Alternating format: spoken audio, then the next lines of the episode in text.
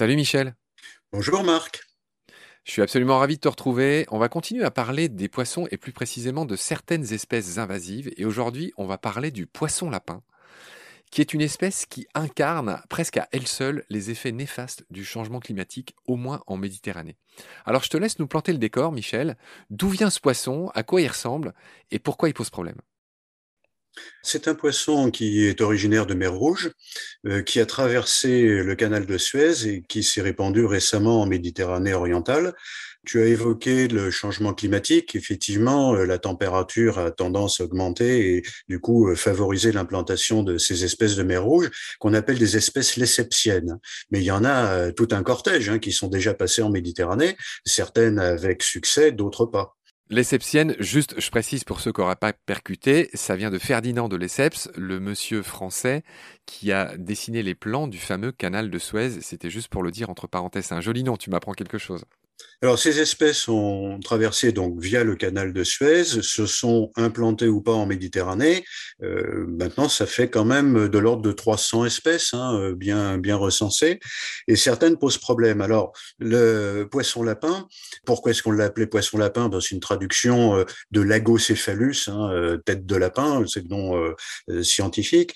Mais en réalité, comme il vivait pas sur les côtes françaises, ben, il n'y avait pas de nom vernaculaire, et donc bon, ça a été une traduction qui a été donnée, mais en réalité, on trouve d'autres euh, noms. Le problème est que c'est un poisson qui est toxique, qui est vénéneux. C'est de la famille euh, des tétrodons, donc euh, le fougou des Japonais.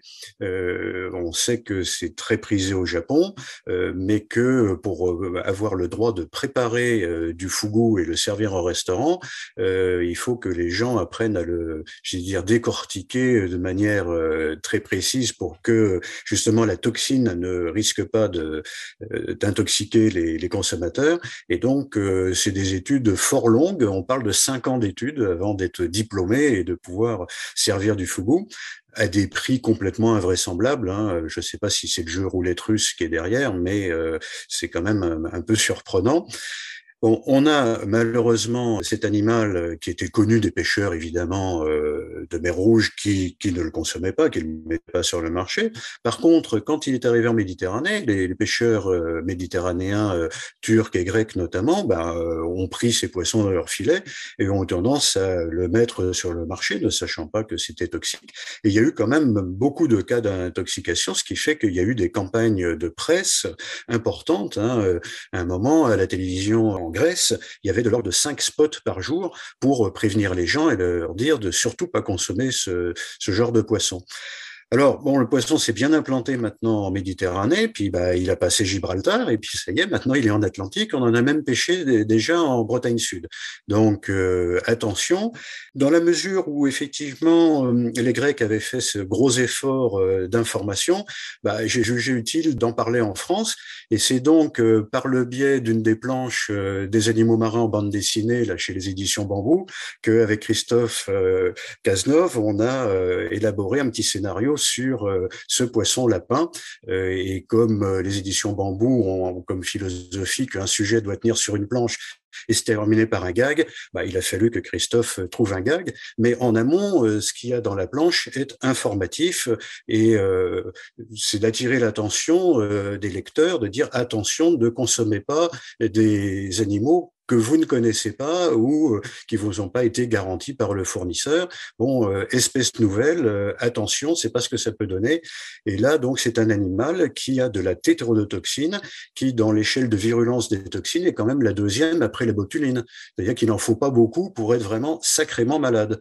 Hein, c'est une toxine qui bloque les mouvements musculaires et donc respiratoires, et donc on peut mourir par asphyxie. Donc, c'est quand même, faut pas jouer avec ce genre euh, d'animal. Donc il faut prévenir les gens et je dirais que tous les moyens sont bons. Donc euh, la télévision pour les Grecs et puis pour nous le petit clin d'œil euh, avec ces bandes dessinées. C'est bien noté, Michel. Je lisais un article pendant que tu parlais, en t'écoutant d'une oreille et en, lisant l'article de l'autre. Je vois que selon le WWF, il y a près de 1000 espèces, dont 126 poissons, qui ont migré de la mer Rouge vers la Méditerranée. Toi, tu, qui connais mieux le sujet, tu, as parlé de 300. Hein. On peut penser qu'en effet, il y en a plus. Je parle de 300 qui sont, on va dire, établis des animaux dont on pense euh, que ils sont pas là de manière anecdotique, mais que vraiment on les trouve euh, en abondance et qu'ils se reproduisent et euh, que donc on a une modification cycle de vie. Alors dans certains cas, ça peut être pour les pêcheurs assez favorable. Là maintenant, on a de la dorade coryphène par exemple qui est présente sur nos côtes. La dorade coryphène, c'est un poisson qui est excellent au niveau gustatif. Donc je pense qu'il y a certaines professions qui doivent être euh, assez contente euh, de l'implantation de nouvelles espèces. Bon, mais attention. Et puis, il y a quand même des déséquilibres de l'environnement et on ne sait pas ce que ça donne. Hein. Quand on a l'introduction d'une espèce, euh, bah, c'est un peu la boîte de Pandore. Alors, parfois, alors, au siècle dernier et avant, il y avait même euh, ce qu'on a appelé des jardins d'acclimatation, c'est-à-dire qu'il y avait une volonté d'acclimater des espèces exogènes parce que euh, c'était euh, utile. Et effectivement, il y a des famines qui ont été évitées en Europe parce qu'il y a eu de la pomme de terre, qui évidemment n'était pas du tout originaire d'Europe. Donc il y a quand même des bénéfices pour l'humanité à l'introduction de certaines espèces, et donc il y a eu des volontés d'introduction parfois qui ont été beaucoup trop loin. Il me semble que le faisan, qu'on croit être un animal bien euh, ancien de nos campagnes, le fameux faisan avec toutes ses couleurs chatoyantes, il n'est pas du tout originaire euh, d'Europe, évidemment, hein, le fameux faisan. Bah, il y a beaucoup d'espèces comme ça qui sont implantées maintenant depuis longtemps, et donc dans l'inconscient collectif, euh, on n'a pas du tout l'idée que ce sont euh, des espèces euh, exogènes. Et quand je parle de la pomme de terre, oui, on pourrait presque dire espèce exotique envahissante, mais on est bien content de l'avoir quand même. Et puis c'est le cas pour beaucoup d'espèces dont on, tire la nourriture. Mais en milieu marin où là vraiment on, on contrôle pas parce que les larves notamment se dissémine euh, de manière totalement incontrôlée. Euh, on ne sait pas ce qui se passe et euh, il y a des déséquilibres de milieu. Et donc, pour revenir à ces espèces donc qui ont migré par le canal de Suez, c'est vraiment des motifs d'inquiétude. Mais d'autre part, si on prend toujours la Méditerranée, les étangs où on pratique l'ostréiculture, bah, avec du naissin d'huître japonais, on n'a pas introduit que de l'huître pas se faire d'illusions.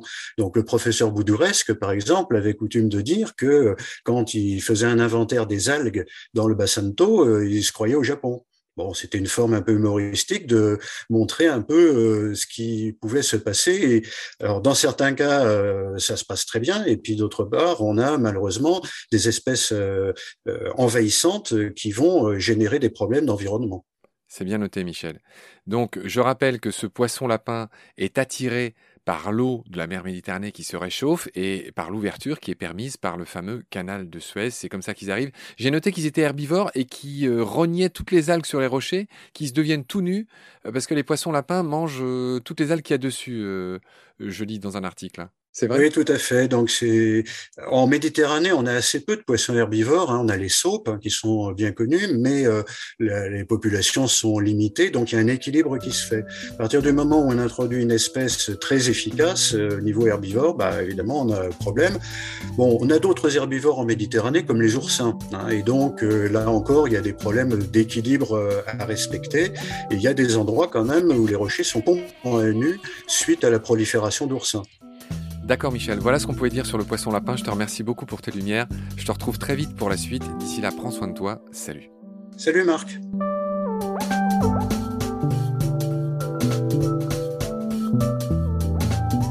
L'océan, c'est la vie. C'est-à-dire que notre vie est intimement liée à la vie de l'océan. Voilà, c'est ça, pour moi, la seule chose qui compte. Tout le reste est secondaire, tirer du pétrole, des trucs. Pourquoi faire? Pour augmenter de 5% la production Rigolade